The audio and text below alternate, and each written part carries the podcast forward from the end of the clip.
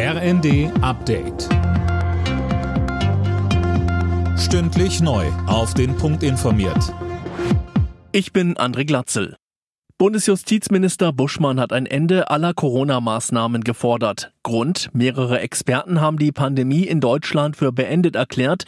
Als politische Konsequenz sollten wir die letzten Schutzmaßnahmen beenden, so Buschmann auf Twitter.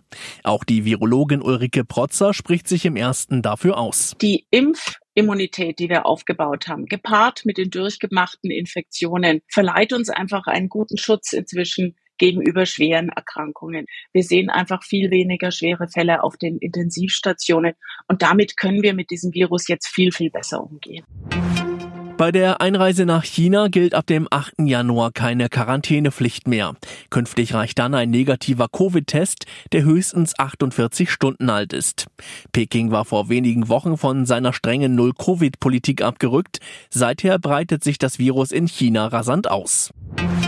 Nach den tödlichen Schüssen in Paris sitzt der mutmaßliche Täter jetzt in U-Haft. Außerdem wurde ein offizielles Ermittlungsverfahren gegen den 69-Jährigen eingeleitet, unter anderem wegen Mordes aus rassistischen Gründen. Der Mann soll am Freitag drei Menschen getötet und drei weitere verletzt haben. Trotz aller Bemühungen um das perfekte Weihnachtsgeschenk ist es nicht immer vermeidbar. Was tun, wenn ich mein Geschenk umtauschen möchte? Relativ einfach ist es bei fehlerhaften oder kaputten Produkten. Die können bis zu zwei Jahre nach dem Erhalt beanstandet werden.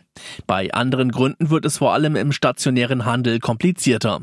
Ivona Husemann von der Verbraucherzentrale NRW. Denn ein Widerrufsrecht, so wie wir das aus dem Onlinehandel kennen, das gibt es nicht. Gerade jetzt in der Weihnachtszeit bieten viele Händler im stationären Handel auch auch ein freiwilliges Umtauschrecht an, das sich an den Widerrufsfristen orientiert. Das ist in der Regel 14 Tage nach Erhalt der Ware, wenn man online einkauft. Alle Nachrichten auf rnd.de